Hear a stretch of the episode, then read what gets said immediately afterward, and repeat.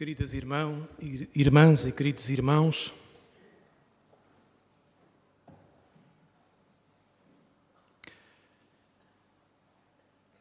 acabamos de ouvir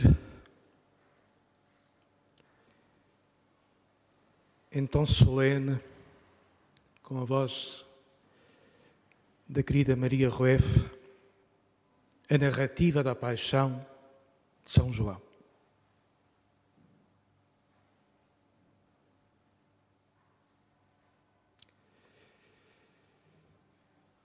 Podemos ler, podemos e devemos ler a paixão de São João, de Jesus, segundo São João, a partir da tragédia dos acontecimentos que o mundo está a viver. É uma exigência da fé. Trazer à vida o Evangelho e levar a vida e a história ao texto.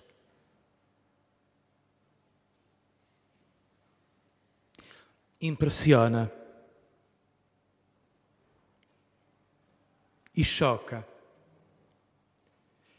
A paz, a não violência, a forma desarmada com que Jesus se entrega. E a violência organizada dos poderes instituídos do tempo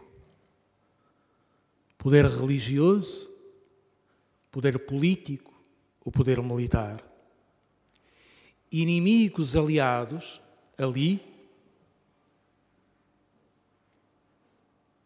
para destruírem a vida de um inocente.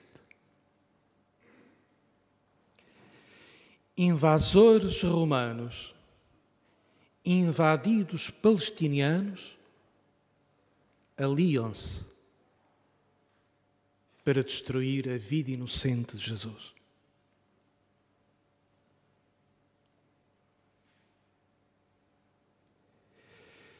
Há no relato do Evangelho uma progressiva violência, violência interior dos corações, que passa pela violência das, dos gestos, pela violência das armas e que se consuma na violência da cruz.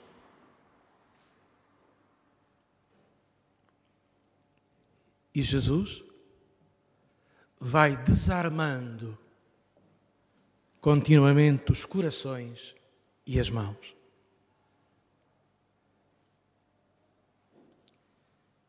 Quando é preso no Jardim das Oliveiras, Pedro faz um gesto de violência, de defesa de Jesus, recorrendo à arma. E Fer, cortando a orelha com este pormenor de João, o criado do sumo sacerdote, Malco. Diz Jesus a Simão: Mete a tua espada na bainha, desarma-te também nos diz a nós: mete a tua espada na bainha. E a espada pode ser a nossa palavra, ou a nossa própria mão, ou os nossos próprios pensamentos, com que julgamos, acusamos e fazemos guerra a outros. No pretório, na residência do governador romano Pilatos, que reconhece a inocência de Jesus, mas que, se sentindo pressionado pelo povo, troca a inocência de Jesus pelo salteador Barrabás.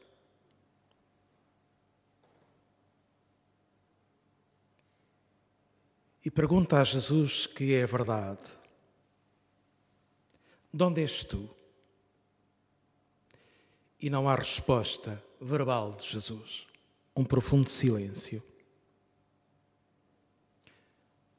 Silêncio desarmante. Silêncio pacificador. Porque o reino do Senhor e o nosso reino não vem pelas armas, nem pela espada, nem pelos mísseis inteligentes, nem pelos navios almirantes. O reino, o reino do nosso Mestre e Senhor Jesus Cristo, é o reino do despojamento, da paz que brota dos corações, mas porque é frágil, continuamente é crucificada. Os soldados de então, como os de hoje, saqueiam. Repartiram entre si as vestes do Senhor, repartem entre si os despojos das aldeias ocupadas.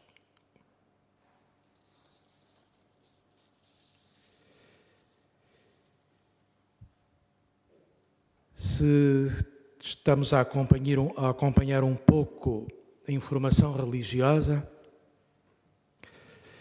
na via sacra do Coliseu esta noite, a penúltima estação,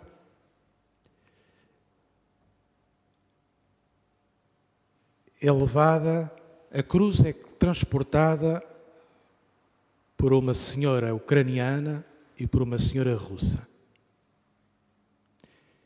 Em sinal profético de uma profunda fidelidade ao Evangelho, de pacificar e de reconciliar povos ou ódios inimigos.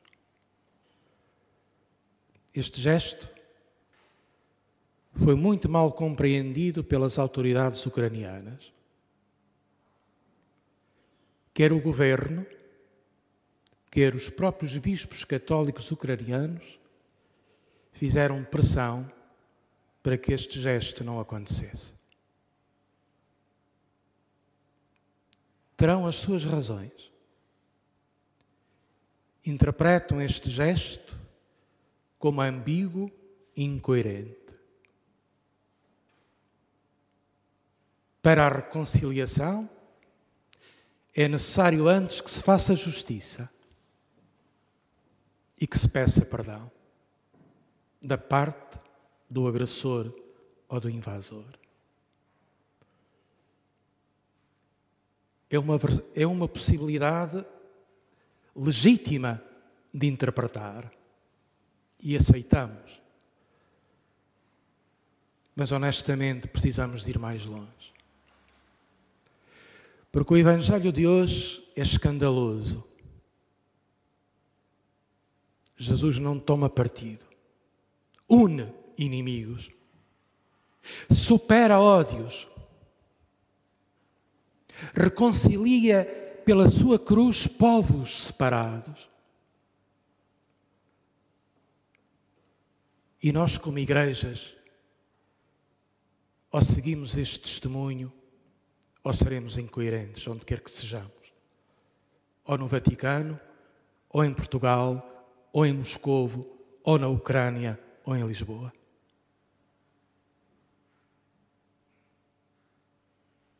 Onde está Deus? Perguntamos nós. No meio da violência e da tragédia da guerra. Onde está Deus na tragédia da cruz? Deus não está, ou melhor, não podemos invocar o Deus dos exércitos como aliado dos nossos próprios exércitos. Hoje é profundamente escandaloso invocar Deus como aliado para as nossas vitórias contra os nossos inimigos. Porque Deus é o crucificado. Porque o Filho de Deus é a vítima desarmada, despojada, sacrificada, destruída pela violência das armas, dos poderes políticos e religiosos. Por isso que o Evangelho da Paixão, para nós hoje, e lido neste contexto bélico de perseguição, de ódios violentos, de guerras fratricidas, de povos invadidos, de opressores sem escrúpulo, revela-se na sua dimensão escandalosa e quase inaceitável, porque todos nós tomamos partido. E Cristo é o crucificado, o que une, o que une e reconcilia todas as diferenças e pacifica todos os corações.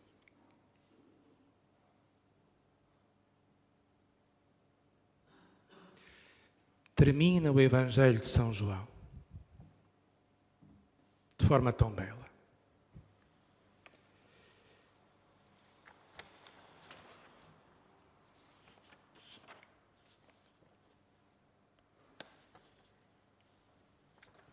Quero procurar o texto. Dois homens apanhados ali, aparecem ali quase do nada, do desconhecido.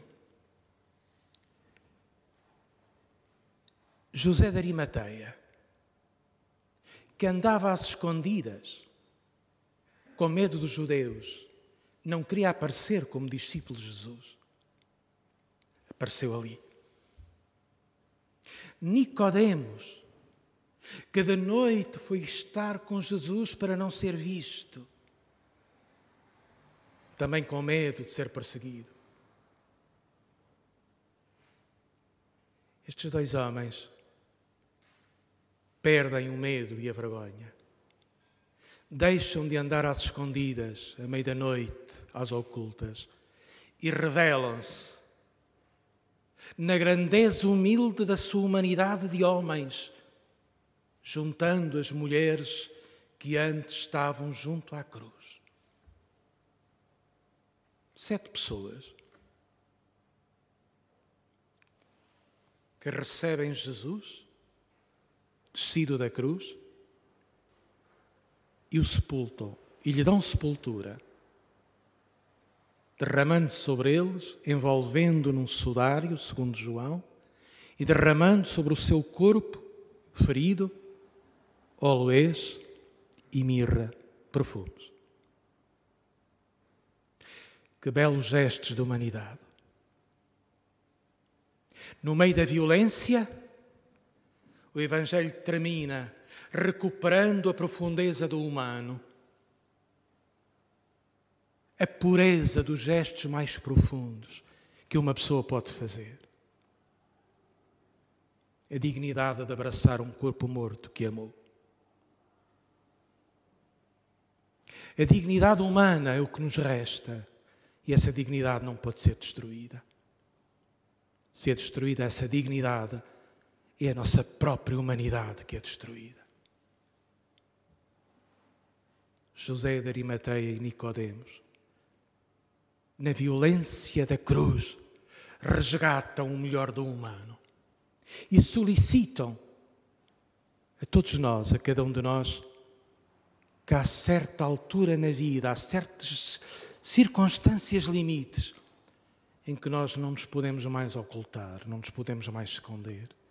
Temos que fazer o gesto necessário, urgente.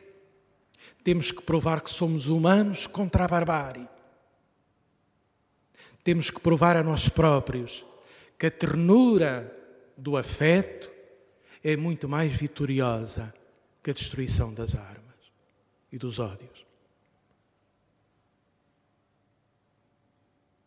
Nicodemos e José de Arimateia nos devolvam a nós, cada um de nós, a força e a ternura dos gestos necessários, simples e urgentes.